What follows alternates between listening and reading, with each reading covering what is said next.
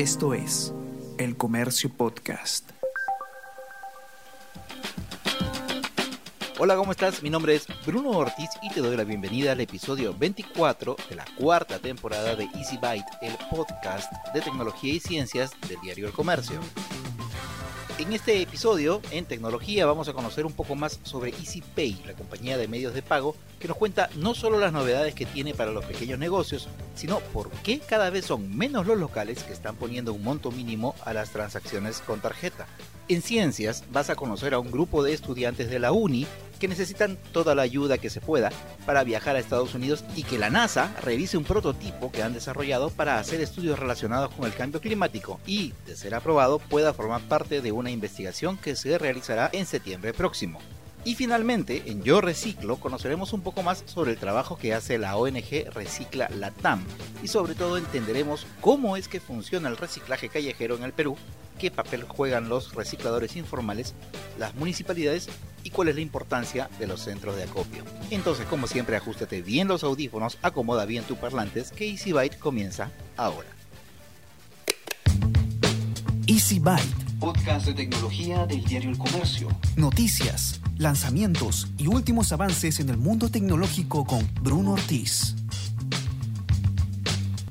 Hace unos días tuve la oportunidad de conversar con Felipe Venturo, gerente general de EasyPay, para conocer un poco más sobre la empresa, sobre las nuevas funcionalidades que han ido agregando a sus productos y también para que nos responda sobre algunos mitos relacionados con las compras con tarjeta.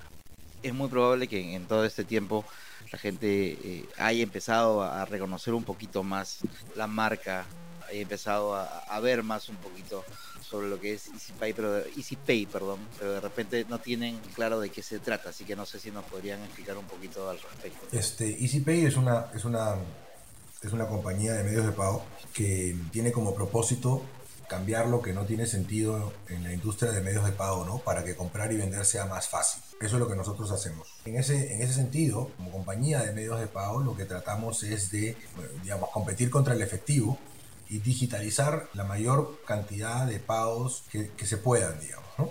Y eso lo hacemos a través de, de, distintos métodos de captura de transacciones, lo hacemos a través de transacciones con QR, a través de transacciones de pago con link, a través de pasarelas de comercio electrónico, a través de tarjetas de crédito, tarjetas de débito y prepago, en fin, distintas formas de, de, de operar. ¿no?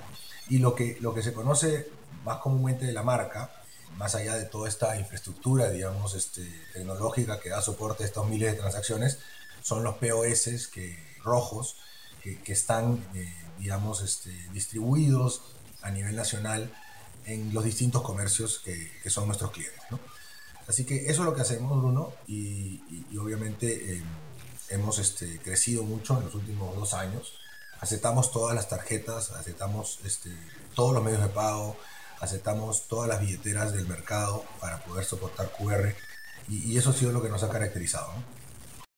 Y eso es bastante importante porque digamos que se ha hecho muy evidente, sobre todo en estos últimos dos años, en donde el tema de las transacciones en las que se tenía que evitar de la manera posible el contacto entre las personas, el, el intercambio de efectivo, etcétera, etcétera, digamos, como que se hizo mucho más evidente eh, tanto la presencia de ustedes como de otros de otros jugadores en el mercado cuando históricamente, bueno, los que tenemos un poco más de 40 años recordamos que cuando desde cuando viene todo este tema, sobre todo las tarjetas de crédito, habían dos POS que estaban relacionados con dos tipos de marcas de, de, tarjetas y, y, ahí acababa todo y, el POS era solamente para pasar la tarjeta de crédito o débito y no se podía hacer mucho más. Ahora como estabas explicando, se ha ampliado bastante las características que, que, que se puede hacer con ese, con ese aparatito, ¿verdad? O sea, por ejemplo, cuando mencionabas el tema de la, de la posibilidad de tener compatibilidad con QR, eso quiere decir que tienes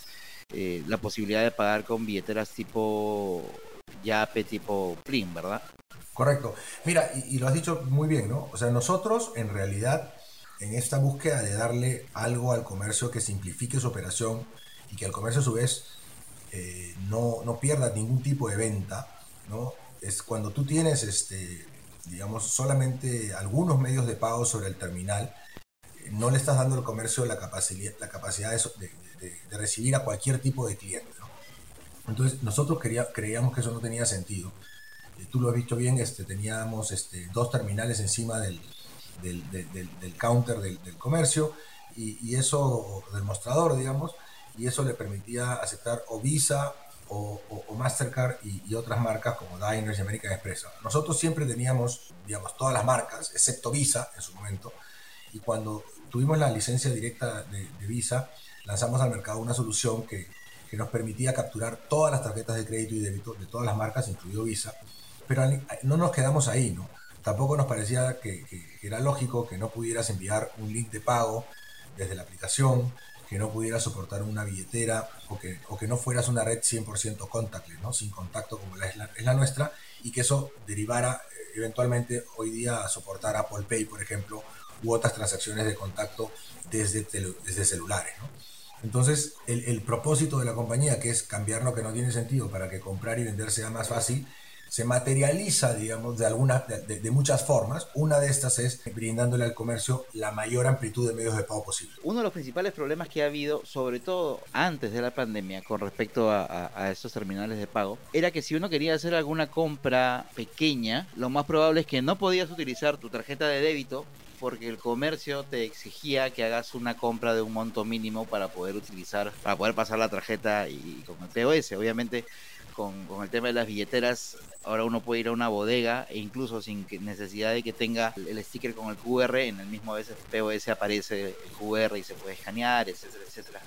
Me decían el monto mínimo para consumir era porque obviamente hay un, un costo para, para el el comercio por el tema de, las transacciones. ¿Cómo es que funcionaba eso? ¿Se le cobra al, dueño del negocio por, cada transacción que se hace utilizando este aparatito? Son varios temas ya y, y, has tocado varios puntos, pero voy a tratar de ordenarlos lo mejor posible. ¿no? Primero que nada, siempre se ha podido eh, pagar con tarjetas de crédito y débito en los comercios, que, los, que obviamente tienen el, POS, independientemente del monto. ¿no? Entonces la restricción del monto era una, una situación que el comercio este, de alguna manera eh, ponía para poder cobrar el sobrecosto que tiene operar con, con una tarjeta de, crédito o débito. Y es bien natural que, que, que, eso, que eso ocurriera. Claro, porque digamos que, ahí está también el tema del negocio de ustedes, digamos, que es el... Lógico. donde ganan. Lógico, lógico, ¿no?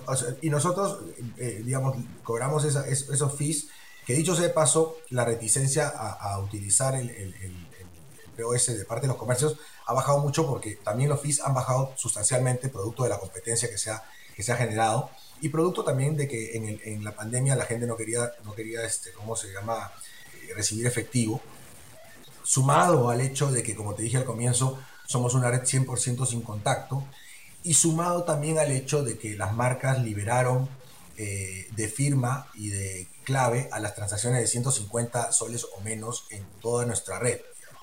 Entonces, como que se dieron en simultáneo un montón de efectos que, digamos, facilitaban mucho la compra con, con medios de pago digitales y al mismo tiempo el comercio más allá del costo, que siempre ha sido una, una, una, situación existente, hoy día bastante más barata de lo que era antes, pero siempre ha existido, veía pues un valor muy importante en vender, porque esa venta no la habría capturado de no haber tenido esa facilidad, ¿no? Entonces, cuando sumas y restas, por decirlo de alguna manera, el comercio ve valor y nosotros, por estadística, eh, digamos, de la industria, sostenemos que un comercio que acepta medios de pagos digitales, en promedio, ¿no? Sube alrededor de 30% sus ventas. Entonces, ¿qué comercio, te preguntarás tú, no está con necesidad de vender 30% más? Yo creo que ninguno. El, el, balance es muy positivo para el comercio, es muy positivo para el tarjetaviente o para el cliente que hoy día se acerca con una tarjeta o con una billetera y puede comprar, y es muy positivo para nosotros porque el volumen se incrementa y somos, somos capaces de trasladar en parte ese, ese beneficio reduciendo las comisiones y siendo más eficientes. ¿no? Así que yo creo que es una, es una propuesta en donde todos ganamos. Yo estaba viendo también que los terminales de ustedes incluso le permiten al comercio emitir comprobantes electrónicos, boletas, facturas, o sea, bastantes tipos de documentos, no solamente un comprobante de la transacción, sino otro tipo de documentos, el voucher. Digamos, también le permiten al, negocio, digamos, ingresar y poder verificar otro tipo de, datos que se genera por, por, por las transacciones, ¿no? Te cuento, Efectivamente, y eso es un poco lo más reciente y lo más novedoso que hemos lanzado al mercado, con la misma línea esta que te comenté, con el mismo propósito de cambiar lo que no tiene sentido, así como en el 2018 no tenía sentido tener dos terminales de pago sobre tu escritorio, sobre tu counter o sobre tu mostrador para recibir la tarjeta de una u otra marca. Eso no tenía sentido y eso lo cambiamos nosotros y empezamos a, generar toda esta nueva tendencia de, aceptación de todo en un solo terminal. Ahora consideramos que tampoco tiene sentido que un POS solamente sirva para cobrar. Entonces, en, alianza con una empresa que se llama Arisale, con la que tenemos un convenio de exclusividad y un, convenio de, digamos, de joint venture de largo plazo, hemos lanzado al mercado una solución para gestionar el punto de venta, para gestionar el negocio. ¿Y esto qué significa? Significa que los comercios, particularmente de los comercios de venta retail o restaurantes, pueden emitir boletas o facturas, este, pueden controlar el inventario, pueden escanear los productos tal como lo hace un supermercado y, construir a partir de ese escaneo un carrito de compras que luego se traduce en una transacción y emite una boleta o una factura. Pueden recibir pagos sobre ese terminal con Apple Pay o con QR y al final del día eh, eh, es como una solución llave en mano todo en uno, ¿no? en donde el cliente comercio, en este caso el cliente comercio, ya no tiene que tener desacoplada la solución de la caja, del POS de la caja, con la solución del terminal. Está todo en un, en un, en un solo lugar y obviamente con la reportería que el comercio necesita, puede ver sus ventas en tiempo real, tiene unos dashboards o unos reportes que le permiten ver en qué, cosas, qué productos están vendiendo mal, este, le permite manejar su inventario, del stock de productos que está vendiendo, y si es un restaurante, le permite manejar una comanda luego en la parte de atrás de la cocina se traduce una orden para que el cocinero atienda, y todo está integrado de una manera muy sencilla, muy, muy, muy directa y a unos costos muy, muy bajos, bastante bajos en nuestra opinión, que le permite no, no tener que eh, tener proveedores de servicios distintos, ¿no? porque finalmente uno tendría que tener en un retail o en una cadena de restaurantes o en un negocio de restaurantes, tendría que tener algún sistema que le permita hacer las ventas, otro que le controle los inventarios, o en otro lado la facturación electrónica y por otro lado el POS para cobrar. ¿no? En este caso está todo en uno, es una solución integrada que corre sobre Android, que es el 90% de los terminales del país.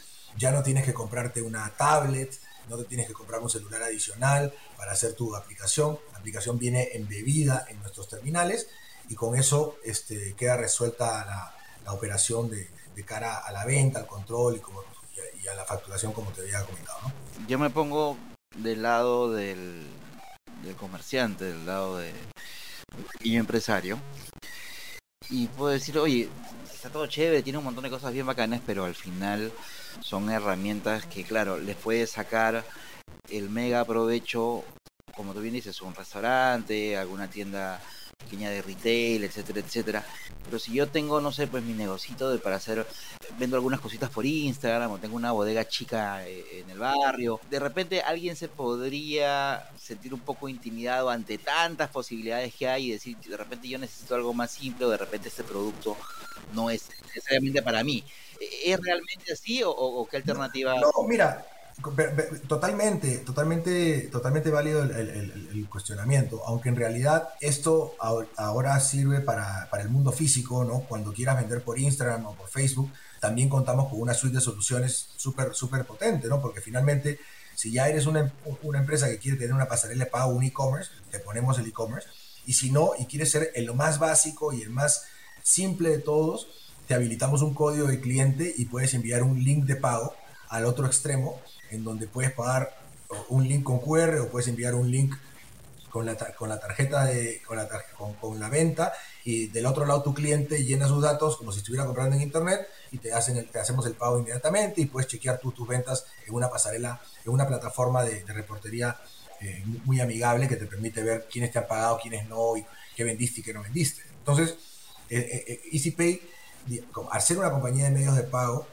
lo que está buscando es que nadie se quede sin una solución ideal para sus ventas. Y así como tú mencionas al, al, señor o a la señora de Facebook o de Instagram, que puede mandar este link de pago por WhatsApp o por el mismo Facebook o por el mismo Messenger si quiere, este, está el otro comercio más pequeño que tiene pues este, 200 productos en la bodega y quiere tener un inventario y controlarlo. Y, y, está el otro que tiene un restaurante, uno o varios, en donde desde el mozo puede tener un mismo terminal de, de, ventas y hace la comanda y cobra todo en ese mismo lugar. Dicho sea paso, en la solución que tenemos nosotros de, de Arisale, en esta gestión de punto de venta, incluso podemos cobrar en efectivo. O sea, no está supeditada la solución a que cobre con tarjeta, de, tal manera que el cliente no tiene que tener una solución aparte para recibir pagos en efectivo. En la misma aplicación recibe pagos, pagos en efectivo. Uno se va por el canal de... Todo, se, todo se, digamos, todo se registra dentro del sistema. Exacto, todo queda registrado, ¿no es cierto? Eh, emite sus reportes de ventas de fin de mes, todo, y, todo, y tiene, y tiene una, unos dashboards y sabrá, y sabrá cuánto vendió en efectivo, cuánto con Visa, cuánto con Master, en fin, toda la, toda la, toda la suite de tarjetas, toda la información que, que, necesita saber para, para, poder gestionar su negocio. Y, y, a un costo de suscripción que va desde 49 soles al mes, cuando soluciones equivalentes te cuestan en el orden de 200, de los cientos o miles de dólares. Eso, es justamente lo que, te, lo que te quería preguntar con respecto a, ya para, para ir cerrando un poquito, las personas que hayan escuchado esto y que de repente hayan estado considerando tener una, alguna de estas soluciones y de repente luego de lo que nos has contado Felipe eh, se hayan animado por averiguar un poquito más sobre lo que les ofrece EasyPay, qué cosa pueden hacer, a dónde pueden eh, ir, a visitar, dónde llamar. Estamos con, eh, eh, o sea, estamos con varios, varias formas, ¿no es cierto? O sea, la, la, forma directa te conectas a www.easypay.pe y entras y, contactas con, la empresa. Este, puedes este, entrar a los, a los links de, de, cómo se llama, que están hoy día en la, en, la publicidad o en los, en, los este, en, LinkedIn o en Facebook, en las redes, ¿no? Pinchas ahí, te contestas, nos mandas un mensaje, e, ellos te van a contestar, llámanos al inbox, te vamos a enviar a una persona para que, para que te para que te capacite, en este, es una capacitación muy sencilla, hay videos de capacitación, este, es una instalación prácticamente inmediata, ¿no? Este, demora un, día, creo, este, que te activen el código con todas las funcionalidades de, de, la gestión de punto de venta. Es muy, muy sencillo, ¿no? Así que hay múltiples canales para, para contactarse, para contactarse con nosotros. Este, em, yo te diría, lo más fácil a través de la página, de la página web y, de ahí salen todos los, todos los contactos y todos los teléfonos y todos los números que se necesitan marcar. ¿no? Esta solución realmente vuelve a, vuelve a cambiar lo que no tiene sentido, ¿no? Le cambia la, le cambia la tónica y, el terminal ya no puede solamente o no debería ser solamente un terminal de pago con tarjeta, sino tiene que ser un terminal que le permita al comercio evolucionar y, este, dar un servicio mucho más completo, obviamente masivamente y a un costo súper asequible. Entonces creo que esa es una situación eh, que EasyPay ha, reconocido en el mercado y ha tomado la iniciativa eh, y, ha hecho la innovación para, para, que, esto, para que esto se dé. Así que creo que eso es súper importante yo invito a todos los, a, todos los oyentes de este, de este podcast a que, a que nos contacten, pregunten. La verdad que es súper asequible. Es un costo mensual de mantenimiento que va desde 49 soles, este, cuando o soluciones comparables, la verdad que son muchísimo más caras. El otro tema es que estos terminales no renuncian a nada de lo que ya tenías. Sigues pudiendo comprar con las 15 billeteras que hay en el mercado, tenemos integradas, me refiero a vía QR, ¿no? Tenemos integradas a Tunki, a Plin, a a, a, Yape, a Agora, Diners, en fin, todas las billeteras están, las, tenemos, las tenemos integradas. También soporta Apple Pay, quiere decir que si alguien viene con un, con un celular y tiene las tarjetas dentro, simplemente acerca el terminal al, al, POS, o sea, el celular al POS y paga directamente. Por supuesto que es contactless, ¿no? De la misma manera soporta eh, todas las tarjetas.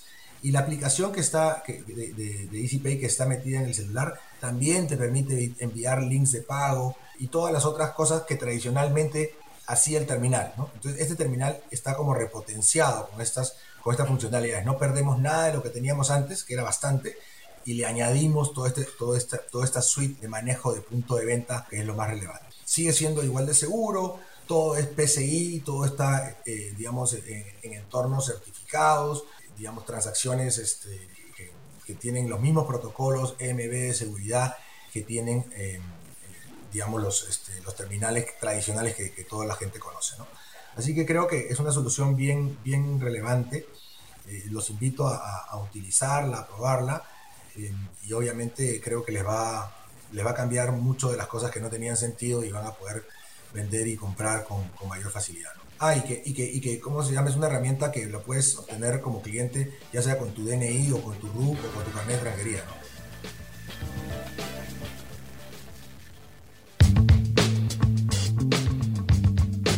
Yo reciclo.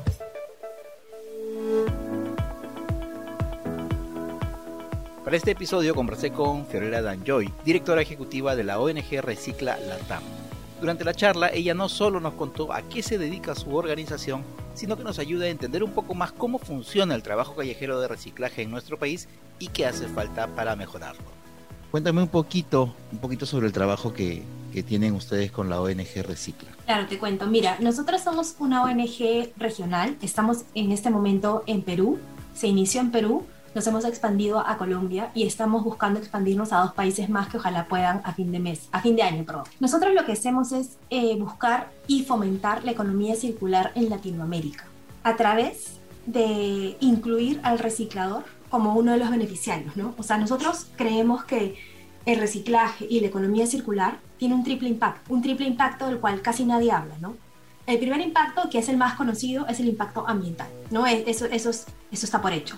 El siguiente impacto es el impacto social, que es que embelleces a la ciudad. Pero hay un tercer impacto que es muy importante, y ese tercer impacto es económico. Ese tercer impacto ataca, en primer lugar, al reciclador de base, que él es la base de la economía circular. Él es quien es la primera persona en recoger los residuos. Esta persona llega a la casa de, de los individuos a través de rutas formadas por las municipalidades. Pero para poder haber, eh, pertenecer a estos proyectos con las municipalidades tienen que ser recicladores formales. Y estamos hablando de un mundo de más de 180.000 recicladores, de los cuales únicamente 7.000 son formales. ¿no? Entonces, el primer impacto es, le estás dando trabajo con tus residuos a una persona. Después viene el impacto de, de, de las más de 500.000 familias que trabajan directa o indirectamente en el reciclaje. Y además sigue los, los impactos económicos porque las municipalidades dejan de gastar en gestión de residuos sólidos al tener a las asociaciones de recicladores trabajando en esto. Discúlpame que te interrumpa, eso me parece a mí bastante interesante porque justo también hace ya uno, unas, unos meses conversando con, con otra persona de, de, de, otra agrupación, comentaba eso y me parece que es algo que no es transparente para el vecino. El vecino asume que el trabajo es de la municipalidad, ve a, a, la persona que viene a recoger y a dejar la bolsita de color con el chaleco de la municipalidad, un carrito que no es de la municipalidad, pero por ahí tiene algún tipo de, de simbolito, un logo. un logo, qué sé yo, pero efectivamente es como que la, la municipalidad terceriza el trabajo de reciclaje y como se dice en criollo, se lleva los jamones, pues, ¿no? Es correcto. O sea, de hecho, la ley del reciclador, cuando, cuando se forma, cuando busca que ellos se formalicen, tiene eh, varios requisitos, ¿no? Entre ellos, evidentemente, pues que tengan una asociación sin fines de, una asociación, ¿no? Compuesta por, por varios miembros en los cuales ellos puedan emitir facturas o en todo caso algún tipo de comprobante en el cual se este, resulte claro el número de kilos que ellos están recogiendo, ¿no? Y también ellos tienen que tener, bueno, obviamente sus uniformes, tener sus etiquetas, estar debidamente identificados y tienen normalmente luego la municipalidad, porque es la municipalidad quien les hace las rutas. O sea, la municipalidad es dueño, dueño de los residuos que están en la calle. Entonces, una vez que todo esté en la calle, eso es de propiedad de la municipalidad. Pero la municipalidad no puede disponer de sus residuos, de los aprovechables no. De hecho, específicamente están prohibidos. La sí, así, así la municipalidad tenga un área puede. especial o cree una empresa, o sea, no, ellos, no lo puede hacer. Ellos tienen dos situaciones. Uno es donarlo a las asociaciones de recicladores y la otra es manejarlo con empresas gestoras de residuos sólidos. Un caso que funciona esto muy bien es el caso del Surco. O sea, la Municipalidad de Santiago Surco tiene más o menos un 30% del reciclaje con asociaciones y tiene el 70% restante más o menos con EMUSA, que es la empresa Municipalidad Santiago de Surco, pero realmente es una empresa privada, es una empresa privada gestora de residuos sólidos que se creó para Surco inicialmente, pero no tiene ningún problema en expandirse a otros distritos, o sea, no es exclusivo. Y a cambio de estos residuos que ellos recogen, ellos tampoco pueden recibir un dinero, una contraprestación, sino que ellos hacen trueques. Entonces, por ejemplo, la empresa esta de Musa le maneja el Parque de la Amistad, le maneja el Parque de Voces por el Clima, ¿no? Entonces, esa es, esa es la especie de pago que ellos hacen. Entonces, funciona, funciona de las dos formas, ¿no? Entonces, esta misma ley que te comentaba también dice que lo, los, los EPPs, evidentemente, y las bolsas que se van a entregar para que ellos recojan los residuos son, de, son por cuenta del reciclador. La realidad es, es que hay muchas municipalidades, gracias a Dios, que se han preocupado por darles puntos de acopio a los recicladores. Porque, a ver, imagínate, o sea, son personas que están menos del sueldo mínimo y encima tienen que pagar un alquiler para poder acopiar. No, normalmente lo que hacen es venden lo, lo que recogen del día. Entonces nunca salen de ser vendedores ambulantes. Y, y no se promociona, digamos, o no se, se impulsa a que más de estos recicladores se formalicen porque justamente formar parte de este tipo de, de empresas que trabajan con la municipalidad se, se, sería un poco más complicado todavía de lo que ya claro. es. Claro, o sea, si tú hablas con un reciclador formal y un informal, el formal te dice, señorita, el único beneficio que yo tengo es que no me, no me quiten mi triciclo. Si tú hablas con un informal te dice, gano exactamente lo mismo que el formal, pero encima tendré que pagar impuestos. O sea, no ven un beneficio hoy. Y la verdad es que en el medio de esto, hasta que tú llegas a la planta transformadora, hay muchas empresas chatarreras. Entonces realmente tienes un problema el tamaño de la catedral, porque tú vas a una municipalidad y le dices, yo te voy a ayudar, que es algo que la ONG hace. La ONG acerca a la empresa transformadora a la asociación, buscando que esa, que esa cadena sea más corta, porque evidentemente el reciclador va a recibir un may, una, una mayor contraprestación de parte de la planta si es que es directo, ¿no? Y la planta también va a tener, un, uno, un material más directo y dos, va a tener también un mejor precio, o sea, es evidente. Es, es, una situación en la que todos ganan. Y vas comiéndote la parte informal, que son las chatarreras. Nosotros queremos hacer eso, nosotros lo hacemos, pero tienes en la misma esquina de la municipalidad chatarreras informales, que la municipalidad no cierra. ¿Por qué no las cierras? Porque si yo la cierro, ¿a quién le vende? Entonces, tienes autoridades que quieren hacer un cambio, quieren hacer las cosas, les ponen puntos de acopio, muchas veces los ayudan con las bolsas porque lo hacen. Son personas que los conocen, o sea, conocen a los recicladores, les tienen cariño, pero a la vez, de alguna u otra forma, se ven obligados a hacerse la vista gorda frente a la informalidad que tienen en sus distritos, porque saben que es la única forma en la que estas personas pueden trabajar. ¿no? Entonces, es, es, es, es triste. ¿no? Y es tan triste que nosotros sabemos que el 50 y punto por ciento de lo que se recicla en el país se va del país. O sea, yo conozco una empresa transformadora que ha tenido que importar material y el material está acá. Entonces, la informalidad es tal que lo que hacen es sacarla. No te imaginas la cantidad que se va hacia Ecuador, ¿no? Por toda cantidad la zona. De, de material reciclado. Sí, de material reciclado que se va hacia allá y en dólares, ¿no? Y es, y es difícil competir con eso y no, y no se va, digamos, de la forma más legal. No, y eso es algo que nosotros tenemos que trabajar mucho, pero si tienes un porcentaje muy bajo de personas que reciclan y, y, y tienes un, más de un 90% de informalidad dentro del reciclaje en general, en todos los ámbitos, es súper duro, ¿no? ¿Cuáles son las acciones y qué cosas lo que ustedes hacen justamente para tratar de, de, que esta situación sea más favorable para quienes se dedican al tema del reciclaje? Nosotros hemos visto que la corresponsabilidad es el éxito del sistema. La corresponsabilidad entre el sector privado, el sector público y nosotros, ¿no? En el, en el medio evidentemente está el consumidor, las plantas transformadoras, ¿no? quienes te ayudan a cerrar el círculo. Entonces nosotros nos buscamos empresas que sean sostenibles, que tengan prácticas de reciclaje y que busquen aportar a la sociedad. Porque la verdad es que la sostenibilidad es algo que tú sí vas a ver en, una línea contable, digamos, pero a primera vista parece un gasto. Entonces muchas veces toca un poco convencer.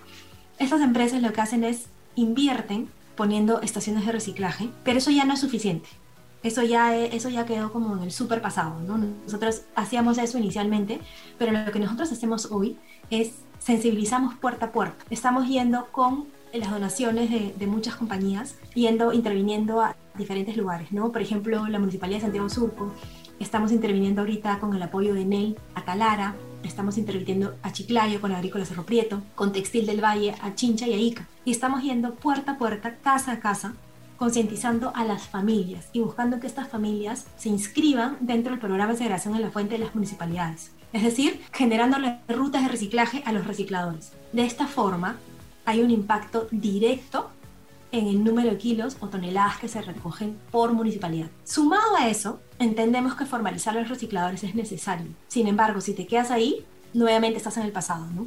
Entonces, el siguiente, lo siguiente que hemos hecho es, estamos buscando generar una trazabilidad de los residuos. Entonces, por darte un ejemplo de las personas con las que nosotros, las empresas con las que trabajamos, nosotros tenemos como aliado Coca-Cola y Arca Continental, ¿no? Embotelladora y la marca. Tenemos también como aliado, muy importante, de hecho creo que es de los más grandes que tenemos, a San Miguel Industrias.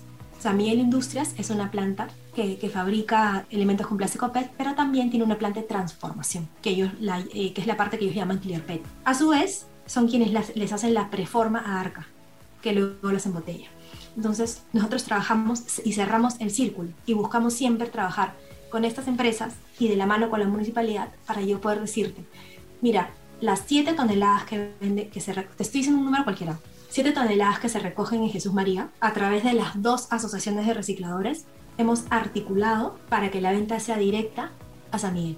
Entonces, si yo tengo, si yo tengo programas de Coca-Cola, de Arca, de X, de Y, Z en Jesús María, yo sé que lo está recogiendo una, una asociación que le va a vender directamente a una empresa transformadora que va a poder asegurar el cierre de ciclo. Entonces ya no se trata solamente de reciclar, sino se trata de asegurar ese cierre de ciclo. Y eso es lo que nosotros estamos buscando hacer, ¿no?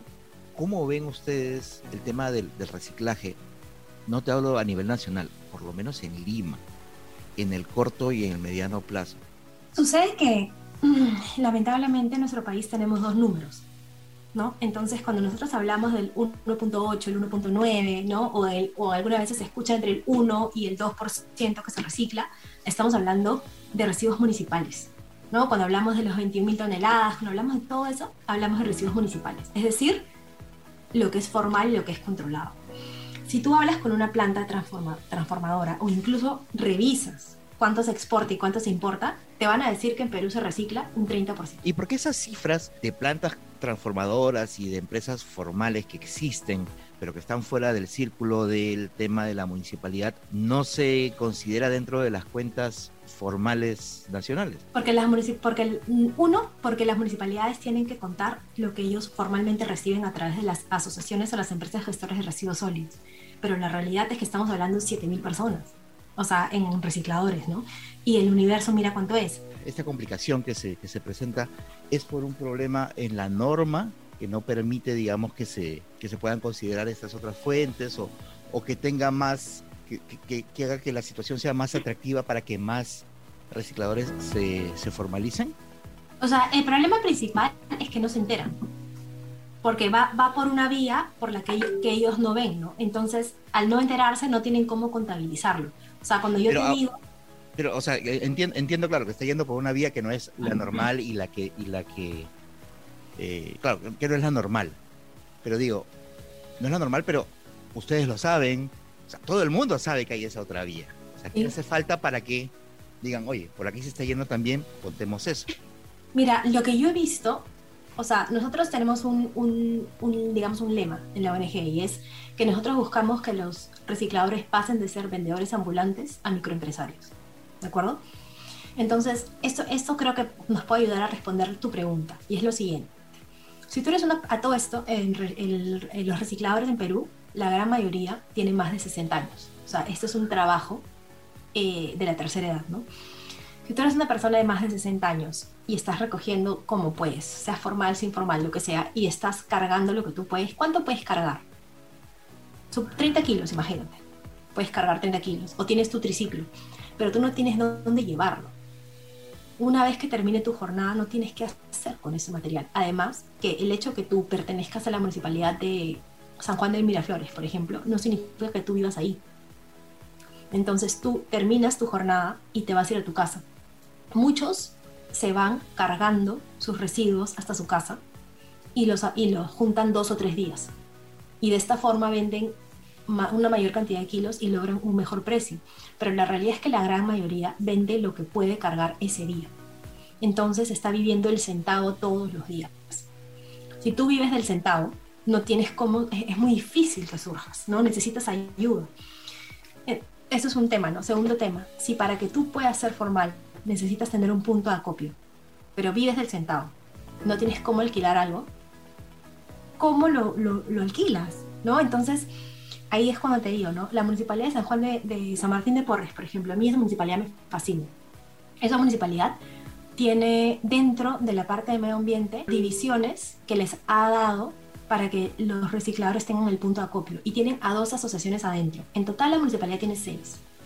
Pero es tan grande, eh, la municipalidad es tan grande que no tienen que estas personas que están divididas entre territorialmente entre seis sectores para que ellos recojan, no les es rentable llevar sus residuos a este punto de la municipalidad y tampoco les da ir en triciclo.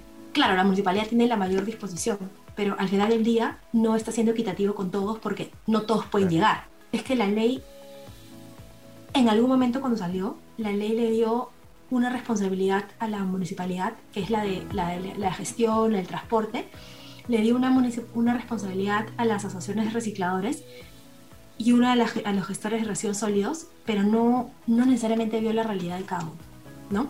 Entonces creo que una, una solución, una salida debiera, que, es prácticamente irreal, de hecho tuvimos una conferencia con la municipalidad, con Resilima, para hablar de esto, empresas, recicladores, asociaciones, y todos coincidimos en lo mismo, el problema principal es el punto, porque tienes que tener un lugar a donde llevar lo que recoges. Ese es el punto de partida, ¿no? Donde acumulas y donde segregas. Y de ahí puedes negociar. Recuerda que Yo Reciclo es una campaña del diario El Comercio que busca concientizar a los peruanos sobre la importancia del reciclaje para cuidar nuestro planeta.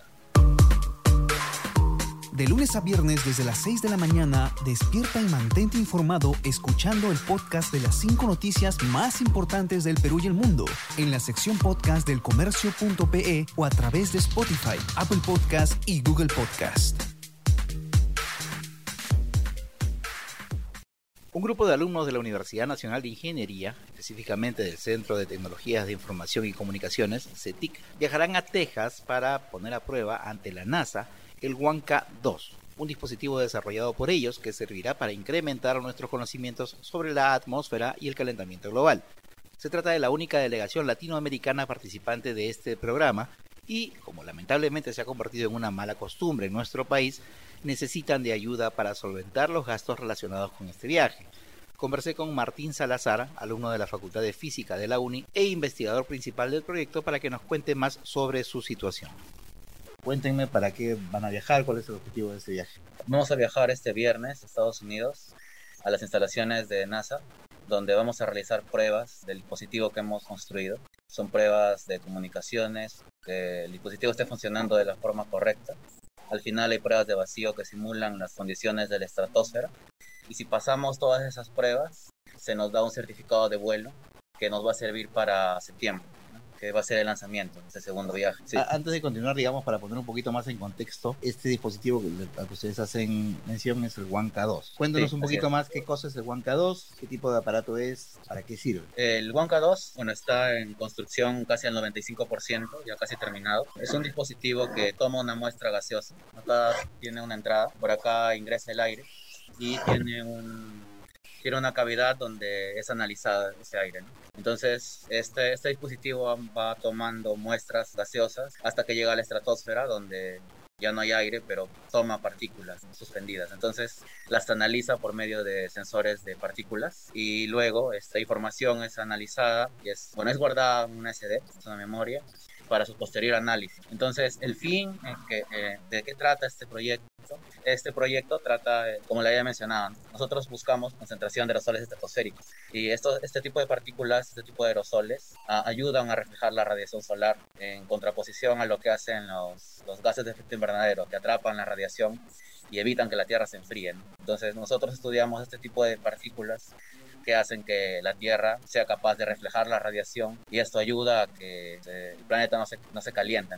Entonces en futuro se planea usar esta data que nosotros estamos recolectando para poder hacer este proceso de enfriamiento de la Tierra por medio del uso de aerosoles estratosféricos. Lo que ustedes van a hacer en este primer viaje es llevar el dispositivo para que pase por pruebas en la NASA. Sí, así es. Va a pasar una serie de pruebas, como había mencionado, esas pruebas son requeridas antes del vuelo y al finalizar la semana de pruebas se obtiene un certificado de vuelo que nos va a servir para el lanzamiento de septiembre. Eso quiere decir que si todo sale bien y si el, aparato termina con todos los checks, digamos, que le tiene que dar la NASA, ¿ese aparato va a ser soltado en el espacio o algo así? No, no. Este, este aparato va a bordo de una plataforma. Es una plataforma de una tonelada cargada por un globo estratosférico que en total bueno, mide aproximadamente 200 metros y tiene una duración de 20 horas, un poco más de 15 horas este, en la estratosfera y lleva a 12 payloads como este tipo, este es un payload, lleva 12 12 de estos dispositivos de diferentes universidades de Estados Unidos con diferentes misiones. Todas las misiones tienen que ver algo, tienen, necesitan estar en el entorno de la estratosfera para poder ser llevados a cabo. ¿Y cuánto tiempo se demoraron en desarrollar este, este Wanka 2? Este, este proyecto tiene de finales del año pasado, si no me equivoco, desde septiembre.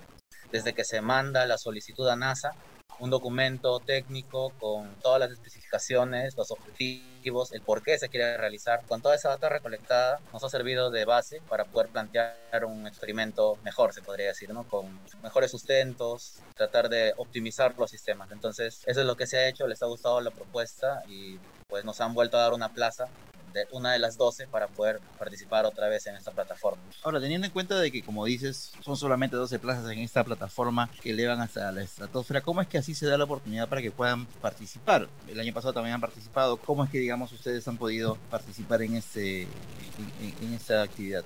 Esta, este programa es un programa que pertenece a, bueno, al programa de globos estratosféricos de NASA en colaboración con el, eh, la Universidad de Luisiana y este programa está abierto para universidades de todo el mundo en realidad, pero donde siempre han participado universidades de Estados Unidos, universidades de Estados Unidos con programas específicos que eh, tratan de buscar o plantear un experimento para la estratosfera que tenga aplicaciones que se tenga que llevar a cabo en la estratosfera. Entonces, como le digo, ¿no? este programa está abierto para todo el mundo y nosotros postulamos el año pasado con esta propuesta fuimos aceptados y a partir de ese punto eh, tenemos que enviar reportes mensuales, tenemos mensualmente reuniones con los ingenieros a cargo donde vamos debatiendo, vamos presentando nuestro avance y ellos nos van guiando, eh, nos van dando sugerencias, debemos enviar documentación porque este dispositivo eh, tiene láseres, puede tener incluso algunos componentes que están prohibidos, entonces requieren certificación, requieren